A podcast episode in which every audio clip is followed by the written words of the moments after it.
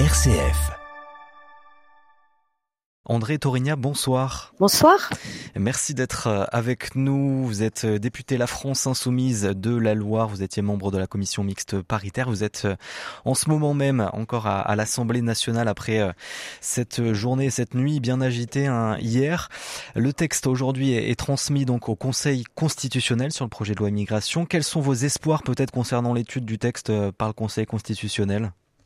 Alors nous, nous avons, nous allons déposer un recours auprès du Conseil constitutionnel parce que nous avions déjà remarqué qu'effectivement plusieurs de ces articles euh, bafouent euh, notre notre constitution et nos, nos principes républicains, liberté, égalité, Quelles mesures, par euh, exemple Par exemple, de durcissement des conditions d'attribution des prestations sociales, hein, ce qu'on dit euh, par la préférence nationale.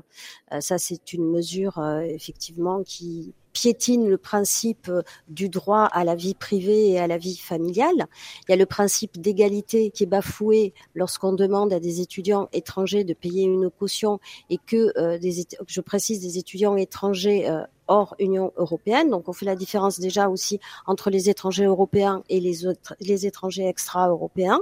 Donc ça aussi c'est un principe d'inégalité en fait.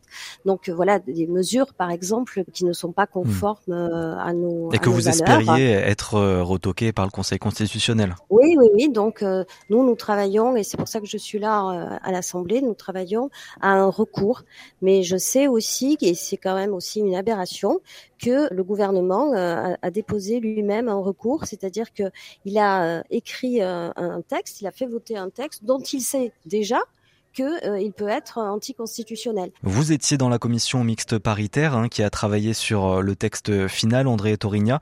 Comment ça s'est passé peut-être de, de l'intérieur? Quelle a été votre position?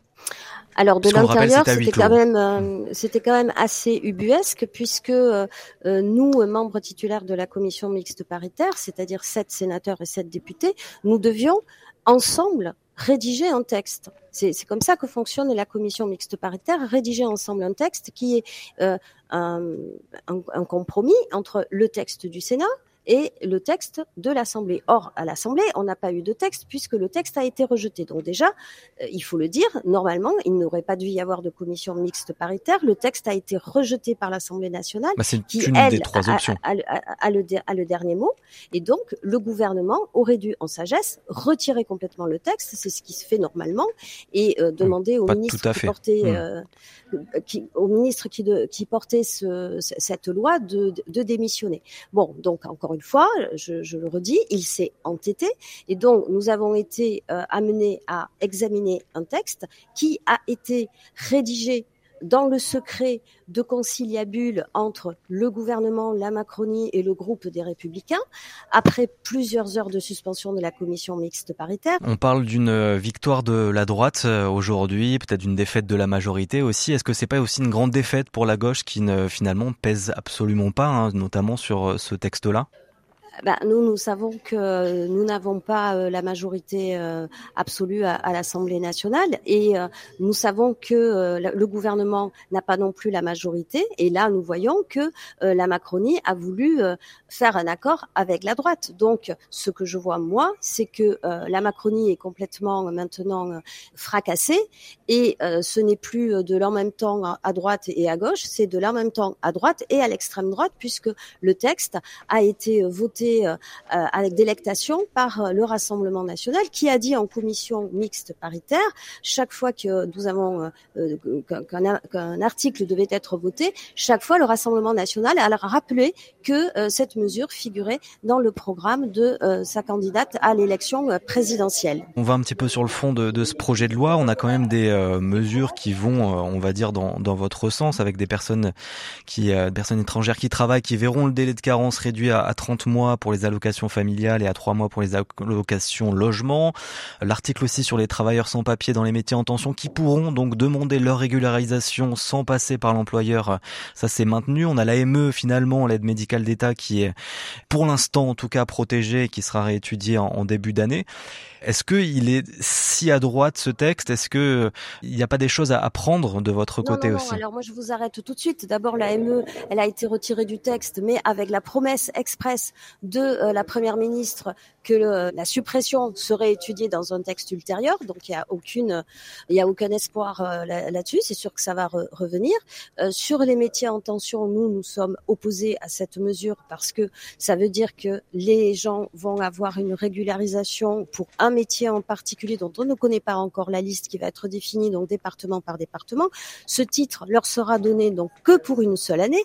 Au bout de cette année, il faudra qu'ils redemandent une autorisation. Si le métier n'est plus en tension dans ce département-là, ils devront aller dans un autre département pour obtenir peut-être euh, leur régularisation pour une seule année aussi.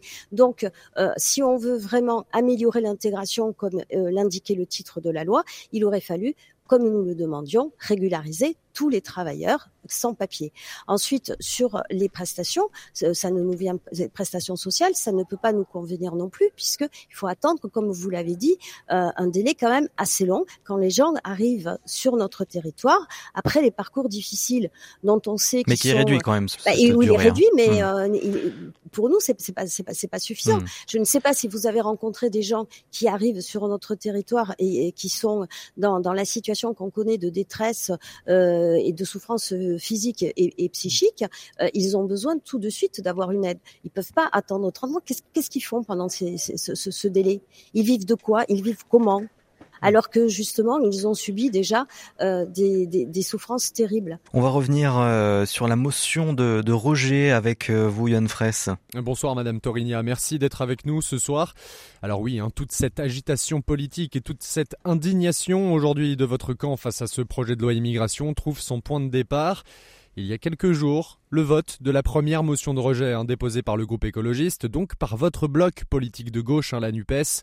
Une motion de rejet votée favorablement par l'Assemblée après une coalition presque improbable hein, des forces d'opposition dans l'hémicycle. On va pas refaire le film. Parmi les députés qui ont voté pour cette motion de rejet, nous avions recueilli la réaction d'Alexis Joly, député Rassemblement national euh, du Nord-Isère. Je vous propose de, de l'écouter. Elle répondait à nos questions à la sortie du vote. C'est une énorme satisfaction pour notre groupe et pour tous les députés qui ont voté en faveur de cette motion de rejet parce qu'il était temps euh, de mettre un camouflet au gouvernement, notamment à, Gérald Darmanin, sur un projet de loi qui était particulièrement injuste pour les Français, puisque c'est un projet de loi qui visait à davantage d'immigration et donc euh, le vote d'aujourd'hui est le témoignage et la preuve que euh, le gouvernement fait n'importe quoi et en tout cas fait fausse route sur ce sujet-là. Il vous a pas échappé que depuis un an et demi, euh, le gouvernement passe en force parce que la Constitution permet au gouvernement de remporter ses victoires. En réalité, on l'a vu avec tous les 49-3. cette fois-ci, il s'en est fallu peu, mais c'est une petite victoire. on voit qu'il a totalement échoué alors Alexis euh, Joly et le Rassemblement national hein, se frottaient déjà les mains avant même les derniers rebondissements hier. Et le qualificatif employé par Marine Le Pen est équivoque, une victoire idéologique pour le Rassemblement national. Une victoire qui découle, oui, du vote de cette motion de rejet déposée par les écologistes et votée en bloc, hein, notamment par votre camp, la NUPES. Alors ces questions, est-ce que cette motion, finalement, n'était pas une erreur politique, Madame Torigna, une motion qui a débouché sur un texte encore plus strict sur l'immigration, alors que c'était précisément ce que vous combattiez. Est-ce que ce soir, vous concédez la faute politique, Madame Torigna Non, pas du tout. Parce que euh, de toute façon, le texte ne convenait pas à l'issue de la commission des lois, puisqu'il y a eu effectivement un débat à la commission des lois à partir du texte du Sénat, parce que le gouvernement a choisi déjà de faire passer le texte d'abord au Sénat, où il y a une majorité de droite. Donc, le texte du gouvernement a déjà été durci au Sénat. Hmm. Donc, il a été discuté en commission des lois et à l'issue de la commission des lois, il ne nous satisfaisait pas. Pour le Rassemblement national, ça ne le satisfaisait pas non plus pour d'autres. Non, parce qu'il avait été assoupli par rapport au Sénat. en commission des lois. Mais, mais même assoupli par rapport à la version du Sénat, nous, nous le trouvions très dur. Donc c'est pour ça que euh, le groupe écologiste a déposé une motion de rejet et moi je me félicite que cette motion de rejet ait été euh, votée à la majorité et avec des voix du Rassemblement national. Oui, mais ça si vous voulez euh, c'est pas nous nous n'avons pas voté un texte du Rassemblement national. les écologistes ont déposé une motion de rejet, la vote qui veut dans l'Assemblée. Hmm. Donc le Rassemblement national a choisi de voter un texte des écologistes. Moi, je n'ai jamais voté ni aucun amendement déposé par le Rassemblement national, ni jamais aucune proposition de ces, lois. Donc, il n'y a pas d'ambiguïté là-dessus. C'est pas la Nupes qui a voté avec le Rassemblement national, c'est le Rassemblement national qui a voté un texte de la Nupes. Donc, il faut les interroger.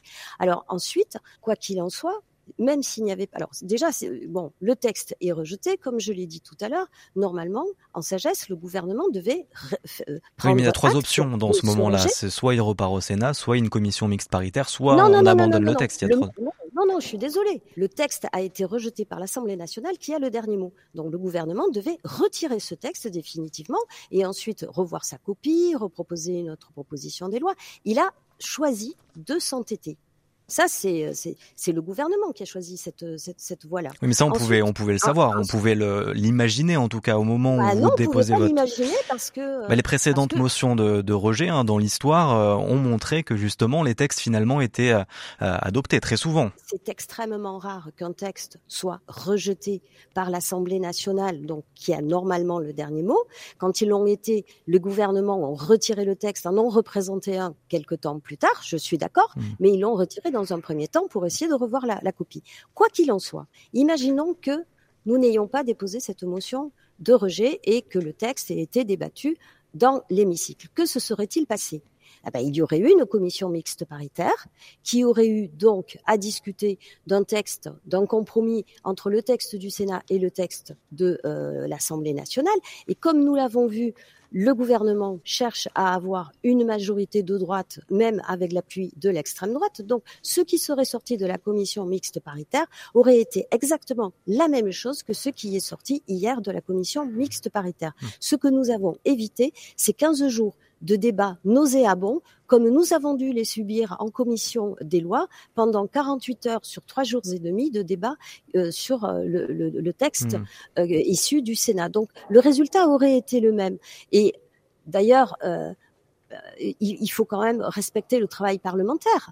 Ça veut dire que chaque fois qu'un texte nous est proposé, il faudrait euh, non pas que l'on dise qu'on n'en veut pas, mais il faudrait qu'on accepte tout. Accepter de débattre euh, peut-être à l'Assemblée en tout cas. Mais il y a eu le débat à l'Assemblée nationale en commission hmm. des lois, je vous le dis, pendant 48 heures et sur trois jours et demi, donc avec un rythme infernal. Donc de toute façon, le débat a eu lieu en commission des lois. Et le travail parlementaire, c'est qu'une fois quand il arrive dans l'hémicycle, s'il ne convient pas à certaines personnes, il est normal que ces personnes le rejettent, ces parlementaires le rejettent. Donc c'est pas que nous avons fui le débat, nous avons voulu exprimer notre rejet d'un texte qui est euh, raciste et xénophobe, qu'il était déjà donc au sortir de la commission des lois. Ce texte, je le répète, a été rejeté par l'Assemblée nationale, qui normalement a le dernier mot, et le gouvernement n'aurait pas dû s'entêter.